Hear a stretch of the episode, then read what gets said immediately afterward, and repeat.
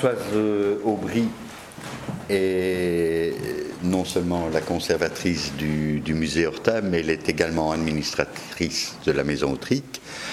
Euh, elle a été l'une des chevilles ouvrières essentielles de la restauration de la maison Autrique, euh, que ce soit dans le choix du mobilier, que ce soit dans le choix des tissus, euh, dans, dans, la conformité à, à l'esprit d'époque et à, l'esprit d'Horta. C'était, c'était elle la référence euh, qui nous a guidés pendant, pendant toute cette restauration.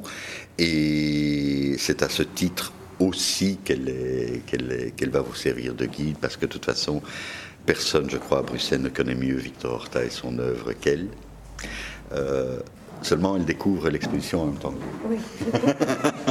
Même si beaucoup de, pièces de l'exposition proviennent du musée Horta, ont été aimablement prêtées par, euh, par Françoise et par son équipe. Euh, voilà, mais en tout cas, c'était la personne euh, évidemment tout indiquée. Moi, je ne peux que aller à la surface des choses, mais je me suis bien, bien documenté. Tous les commentaires sur l'exposition viennent d'ailleurs des ouvrages de Françoise Aubry, dont celui-là, Horta, ou La Passion de l'architecture. Et où elle cite abondamment les mémoires de, Victor Horta. Et c'est un peu ça qu'on a essayé de faire, disant, en citant constamment les mémoires d'Horta lui-même, comme si c'était lui qui guidait à travers euh, l'exposition. Donc on trouve ça dans des, commentaires encadrés et à partir de demain, il y aura les commentaires imprimés que le public aura en main pour euh, guider son, son périple. Alors ici, on commence déjà par, euh, par une recréation, peinture, trois peintures, un triptyque, disons, du peintre Alexandre Bolinski lui aussi qui a beaucoup travaillé pour la Maison Tri, qui est un proche collaborateur de François Skeuten. Donc d'emblée, il a travaillé sur les, vestiges de la Maison du Peuple abandonnés dans le parc de Tervuren ou ailleurs. Et ça, ça accompagne euh, très très bien deux authentiques vestiges que nous ont prêté les archives d'architecture moderne, donc une console et, et un garde-fou de, balcon extérieur de la Maison du Peuple. Donc ici, on a deux pièces authentiques. Donc il restait des pièces quand même, alors tout n'a pas été fondu. Alors là, voilà. il y a une partie qui avait été fondue, euh, qui est partie à la ferraille. Et le, temps que des riverains achètent s'en inquiètent, euh, c'est parti, mais il en restait encore qui ont été à ce moment-là redistribués dans différents lieux de, Bruxelles. Et aussi en Flandre, puisque vous savez qu'on a reconstruit une partie de la Maison du Peuple à Anvers dans une brasserie Opland au numéro 2. Et là, on a reconstruit la structure de la salle de spectacle. Et dans le café même, il y a des éléments de la salle de café de la Maison du Peuple et des, éléments de ferronnerie aussi du même bâtiment. Donc euh, il faut aller voir à Anvers. Malheureusement, la salle de spectacle, comme elle devait prendre place au-dessus d'un bâtiment moderne, comme à l'époque d'Horta, elle était dominée aussi, la, maison du peuple, euh, le bâtiment moderne était un peu trop petit, alors on l'a raccourci et on l'a rétréci. Donc quand on y va, on n'a pas vraiment, on a l'impression que c'est un peu euh, rabougri. L'impression est assez spectaculaire, mais en même temps, quand on connaît les photos anciennes de la maison du peuple, on se dit c'est quand même un peu dommage que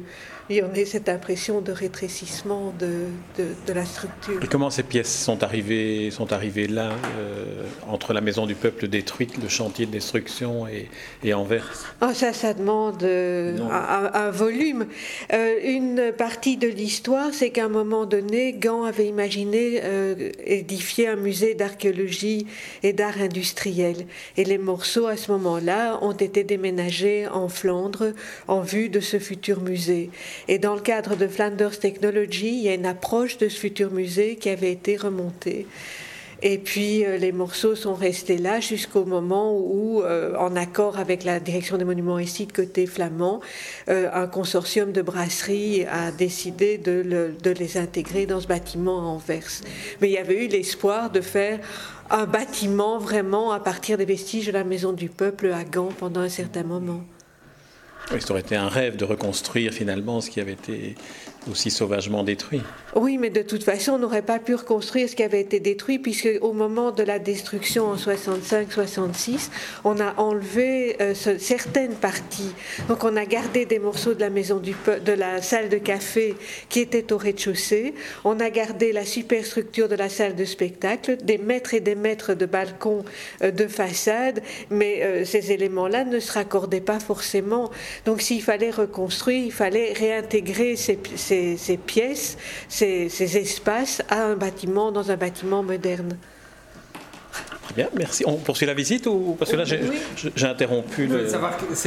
c'est quoi Ce sont des ferronneries de façade. C'était des ferronneries de, façade. Et alors, euh, pour vous donner peut-être une, petite idée, une anecdote, euh, ces ferronneries-là, euh, au, musée Horta à, Saint-Gilles, nous avons refait la ferronnerie du rez-de-chaussée de l'atelier. Ça nous a coûté à l'époque 800 000 francs. Mhm. on, on, a vendu ce même type de ferronnerie à 3,50 euros le kilo. Euh, comme ferraille. C'est vous dire la, quantité de travail artisanal. Il faudrait refaire une ferronnerie pareille aujourd'hui. On est entre facilement, je sais que c'est trivial, 25 et 30 000 euros. On en a détruit des, mètres et des mètres euh, courants et sont tout à fait. Euh, ce qui est peut-être important aussi, vous m'arrêtez si je suis trop longue, mais pour l'art d'Horta, c'est qu'il a mis à la Maison du Peuple le même soin dans le dessin, dans le détail, dans la perfection artisanale que pour l'hôtel Solvay ou l'hôtel Van Etfeld. Les matériaux sont peut-être moins riches, il n'y a pas les beaux marbres, il n'y a pas les vitraux, il n'y a, pas cette, cette variété de matériaux qu'il y a dans les hôtels de maître, mais la qualité du dessin et la qualité des exécutions de la ferronnerie est identique aux, plus beaux hôtels de maître. Et c'est un peu pour ça que la, la, baronne Van Netfeld avait dit, vous vous souvenez de l'anecdote, au même moment, Horta construisait l'hôtel Van Netfeld à l'avenue Palmerston, et la baronne aurait dit, selon les mémoires d'Horta, que le fer faisait peuple dans sa maison. Et c'est une allusion, évidemment, à ce qu'Horta fabriquait. Et, et, je pense que pour Horta, il n'y avait pas de contradiction. Son art d'architecte, il le dispensait pour les plus riches comme pour les coopératives ouvrières. Mais est-ce que son image de constructeur de, la Maison du Peuple, donc pour le POB, le Parti ouvrier, belge, ne l'a pas suivi un peu pendant toute sa vie et qu'on a hésité à lui confier certaines choses parce qu'il paraissait trop marqué politiquement? Je pense au pavillon du Congo. Non, je ne pense pas. Le, pavillon du Congo, c'est plutôt une histoire euh, de la politique coloniale belge à la fin du 19e, où euh, Léopold II avait, euh, possédait le Congo personnellement, et il avait, il avait imaginé construire un pavillon d'exposition à l'exposition universelle de Paris en 1900. Et vous savez que l'Angleterre, comme la France ou l'Allemagne, voyait d'un très mauvais œil euh, l'expansionnisme colonial de, de, la Belgique.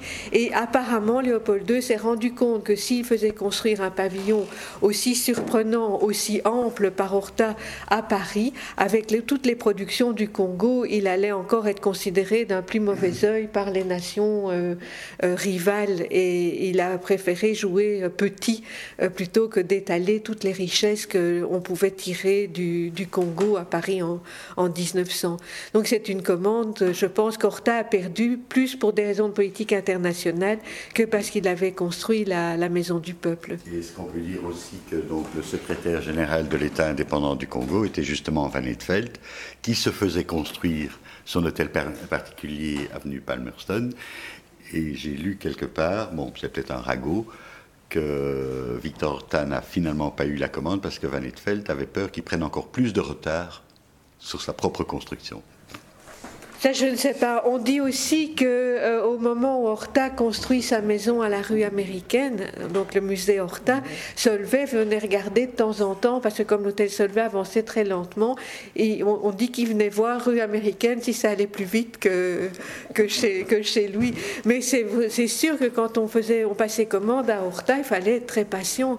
À l'hôtel Solvay, dix ans après, il est toujours occupé à dessiner des détails de, de mobilier. Donc en moyenne, il faut faut au bas mot deux ans, de deux à, cinq ans, à dix ans, pour être vraiment chez soi quand on commande une maison à, à Horta. Et la maison du peuple a, ça a duré, la construction a duré de 1895 à 1899. Il a fallu quatre ans pour construire la maison du peuple. Alors ici, nous sommes dans la maison Autrique, alors on continue la, visite de, cette exposition? Oui. Alors justement, donc le, pavillon du Congo, ce projet non réalisé de Victor Horta, donc un pavillon euh, principalement tout en métal et verre, démontable, et pouvant être reconstruit au Congo. C'était un des arguments pour servir de, palais gouvernemental ou quelque chose d'autre. voilà. Donc il y aura plusieurs images euh, des dessins d'Horta, des plans d'Horta de ce pavillon du Congo qui vont nous mener jusqu'au premier étage. On vous suit.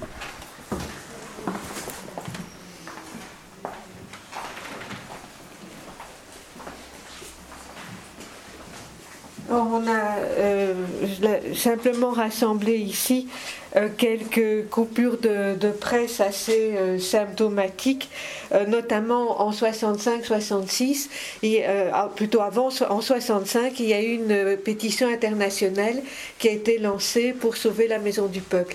Et des architectes comme Joe Ponti, Miss Van der Rohe, Alvar Alto, la crème des architectes des années 60, ont signé cette pétition. Ils considéraient la Maison du Peuple comme un des bâtiments phares de l'architecture moderne et ça n'a pas servi, ça n'a pas été euh, entendu. Mais il y a une chose qui me qui m'a toujours beaucoup frappé dans la, dans cette pétition, c'est qu'il demande la préservation au nom de l'architecture moderne, mais on n'en parle pas d'art nouveau. Le terme de style art nouveau n'est pas encore intégré dans l'histoire des, des, styles, et on dit même dans la pétition que euh, Horta avait imaginé une ligne un peu curieuse très ornementée et qui n'était vraiment plus de mise. Donc cette liaison qui est fondamentale entre la forme chez Horta et la structure que l'on voit très bien dans toutes les ferronneries n'était pas du tout perçue comme telle. On, trouvait au contraire qu'il avait exagéré un peu le côté décoratif et que ah, ces, ces multiplications d'arabesques dissimulaient la maîtrise du traitement spatial. Donc au moment même les gens qui voulaient garder la maison du peuple ne la gardaient pas pour toutes les bonnes raisons qu'on aurait pu euh, trouver à l'époque. Enfin, ça, c'est l'histoire d'une civilisation, l'histoire d'un style euh, qui joue. Euh, vous avez d'autres éléments et notamment on parle de l'innovation ici, c'est un article du 27 mai 67 euh, c'est au moment de l'incendie de l'innovation. On a évidemment ressorti des extraits des mémoires de Horta, écrits en 39, où euh, il rapporte qu'au moment où il construisait ses grands magasins au tournant du siècle, aussi bien en Belgique qu'en Allemagne, les règles de sécurité étaient, moins fortes en Belgique qu'en Allemagne déjà en, 1900 et que euh, ça, pouvait qu'un grand magasin était un, un lieu à grand risque d'incendie à cause de la structure même des galeries autour d'un puits ouvert euh, central. Donc euh, Horta a toujours beaucoup insisté sur la sécurité dans les grands magasins qu'il a construits. Et euh, normalement, enfin, il a, par rapport à la sécurité dans les grands magasins, euh, il a été architecte appointé par l'innovation. Jusqu'à la guerre de 14-18, il avait ses bureaux dans l'innovation. Et chaque fois que la, direction d'innovation faisait des modifications, on consultait Horta. Donc il a, c'était une partie de ses revenus pendant sa carrière professionnelle, c'était architecte de l'innovation et des, des, extensions, modifications. Pourriez-vous dire alors, j'ai pas compris pourquoi est-ce qu'il voulait sauver la maison si ce n'est pas pour, sauver niveau, euh, Pour sauver la, la maîtrise de l'espace. La manière dont Horta avait conçu cette maison du peuple, qui combinait à la fois salle de café, magasin, bureau, dispensaire, bibliothèque, euh, salle de spectacle, c'était vraiment magistral. La manière dont on accédait à la salle de spectacle par un grand couloir, un escalier à double révolution, et le fait qu'il avait placé placer cette salle de spectacle au dernier étage, non pas par pure fantaisie, mais parce que le terrain de la Maison du Peuple était en pente. Mmh. Et quand vous regardez la façade, vous voyez qu'il y a toutes sortes d'irrégularités. Il faut vraiment faire attention à la photo de la façade. Et il redresse progressivement le plan, la, les niveaux pour arriver au niveau du dernier étage à la plus grande surface plane possible pour installer sa salle de spectacle de 1500 places. Et en plus, la salle de spectacle était en partie en surplomb au-dessus de la cour intérieure. Et ça, c'était une performance architecturale d'avoir jeté comme un bateau en, surplomb la salle de spectacle euh, de cette manière-là en haut d'un bâtiment. C'est vraiment prodigieux. Et les grandes structures de la salle de café, qui ont l'air tellement énormes et disproportionnées par rapport à l'espace de la salle de café, elles sont là parce qu'en fin de compte, ce sont elles qui portent le poids des étages supérieurs. Il y avait un jeu extrêmement subtil, à la fois très léger, subtil et, d'une force incroyable. C'était l'utilisation du fer et du verre au, au top de la technologie de la fin du 19e siècle. Je te laisse poursuivre la visite, de toute façon, là-haut, tu connais tout. Donc, le premier étage, c'est le film de l'édifice auquel tu as collaboré, et on a mis en stock au, au de La maison du peuple a été démolie dans un but précis ou bien pour... Oui, dans le but de construire l'immeuble que vous connaissez. Ah oui, donc c'était vraiment pour le construire. C'était une opération euh, immobilière. Et puis euh, aussi, euh, je ne sais pas si vous avez vu il y a quelque temps, il y a, un cinéaste de la RTB qui s'appelle Dartevel, qui a fait un film sur la maison du peuple. Et une des raisons de la démolition, peut-être, c'est les, les magasins coopératifs. Et à l'époque où on est à la fin des années 50, début 60, où les premiers grands magasins type GB arrivent en Belgique, confortables, éclairés, avec une grand, grande variété de, de, marchandises. Et apparemment, ce n'était plus possible pour des consommateurs d'avoir cette image d'un magasin technique, un peu comme un, je dirais un Colruyt où il y avait des structures en métal, les marchandises présentées de façon très, très simple. L'arrivée de ces magasins à l'américaine a vraiment tué les magasins coopératifs euh, de la, de la Maison du Peuple.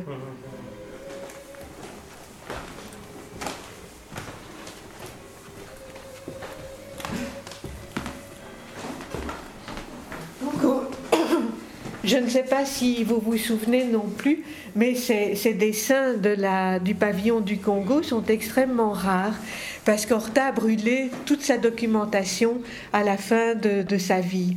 Donc n'ont échappé au naufrage que quelques euh, dizaines de voire centaines, mais pas plus de 1000 documents euh, de ces constructions.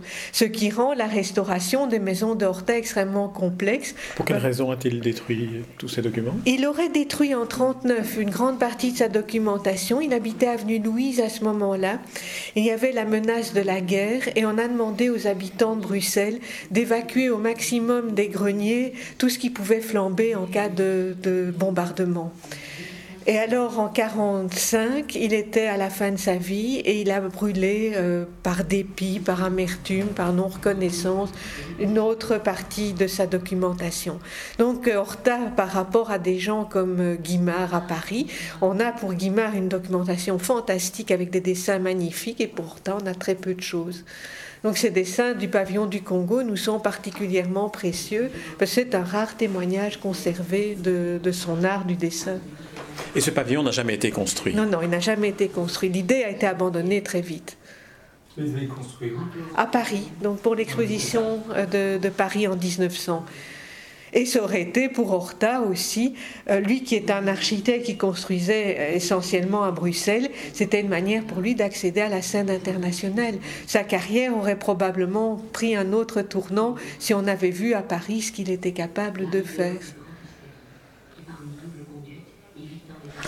Et vous disiez que c'était un, édifice qui était démontable, donc il allait être reconstruit au Congo éventuellement C'est une des raisons, parce que comme l'édifice allait coûter très cher, je crois qu'Horta avait utilisé ce prétexte-là aussi pour dire c'est vrai que ça coûte cher, mais vous pourrez le, réutiliser euh, pour, euh, dans, un autre but, comme on a fait pour certains pavillons d'exposition. Euh, je ne sais plus lequel qui a été, a été réutilisé à la côte belge par Hotelet à la même époque. Donc c'était possible de, réutiliser des pavillons.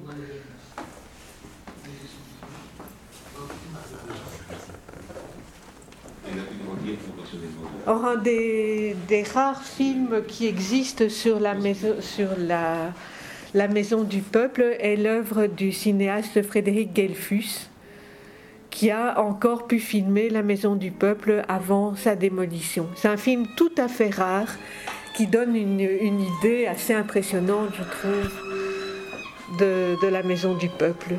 Vous, nous décrivez un peu ce qu'on voit sur l'image? Pour le moment, on voit la structure suspendue des balcons de la salle de spectacle.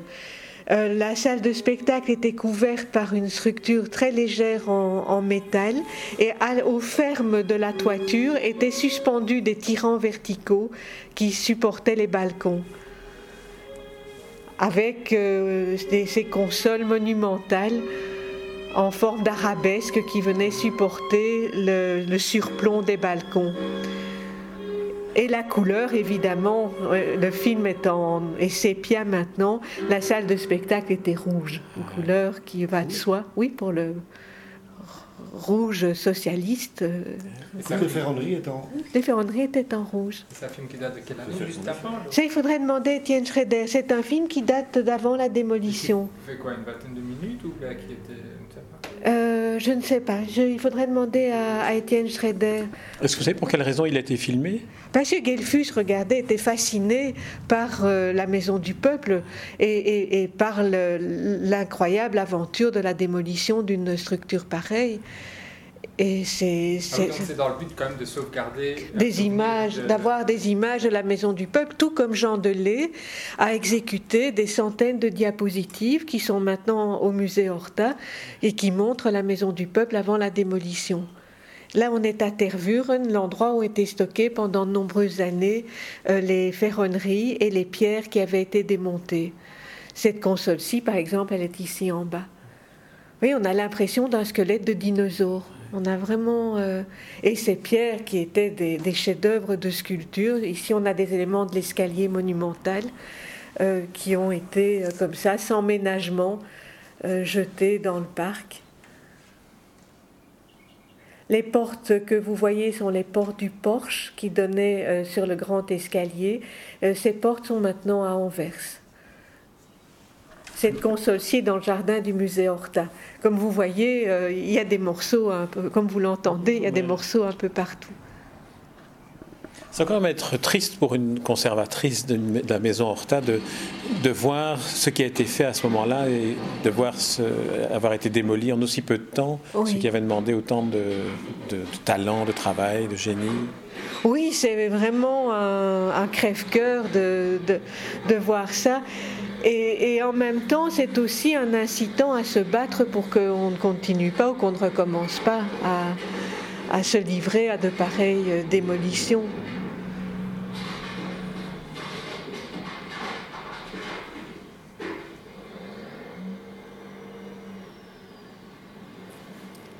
Quand le bâtiment va, tout va. Démolir, reconstruire, comme toute ville moderne en expansion, Bruxelles est un chantier perpétuel. Un nouveau cadre de vie s'établit. Voilà, c'est un peu. Mais c'est un film qui a été rarement montré. On l'a montré au midi du cinéma, on l'a montré une ou deux fois. Mais on a, on a très peu. Le souvenir même de ceux qui le remplacent Ceci, ça a été construit à la place de l'hôtel Aubec.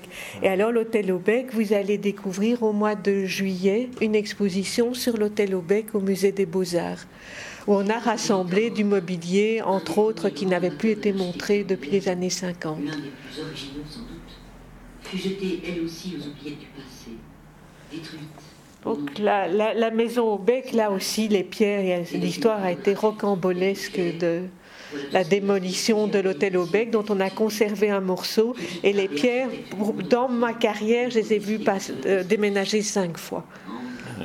Donc, euh, quand on dit qu'on va démolir pour préserver, c'est un peu euh, un vœu pieux. On, évite trop de hurlements, mais après, que faire avec les morceaux?